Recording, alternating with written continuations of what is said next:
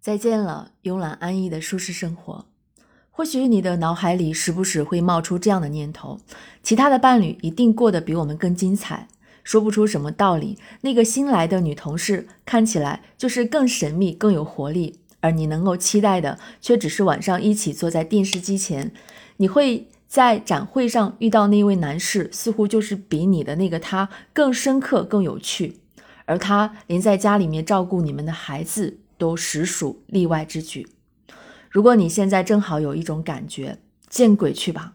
我现在就是需要一种兴奋剂。那么，我们可以告诉你，你需要的其实并不是兴奋剂，而是勇气。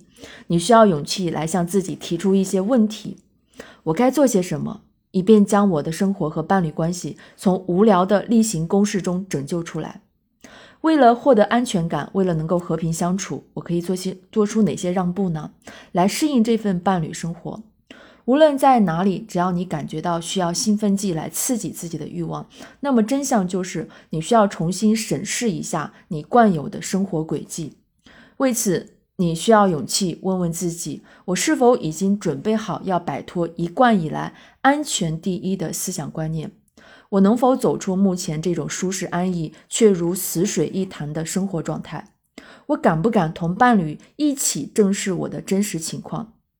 也许你现在会说：“这我可做不到，我需要的是和谐的伴侣关系。”这种表达我们已经听过太多，也了解得太透，这不过是一种借口，好让说这话的人不必深入到伴侣关系的核心中去。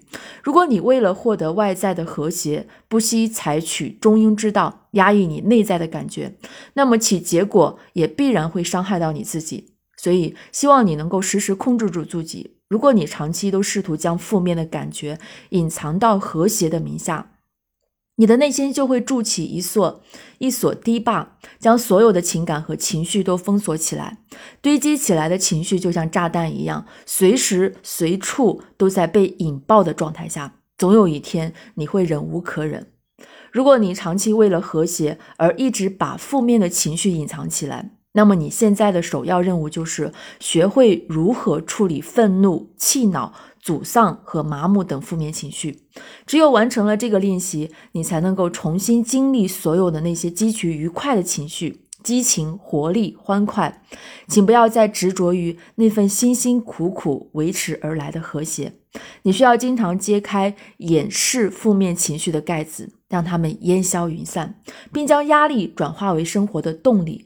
但这绝不意味着，只要你觉得哪里不心和意。就可以随便发泄怒火，甚至随时将怒火倾泻到伴侣的头上。揭开负面情绪盖子的第一层意思是，你需要学习如何让你内在的感觉重新流动起来。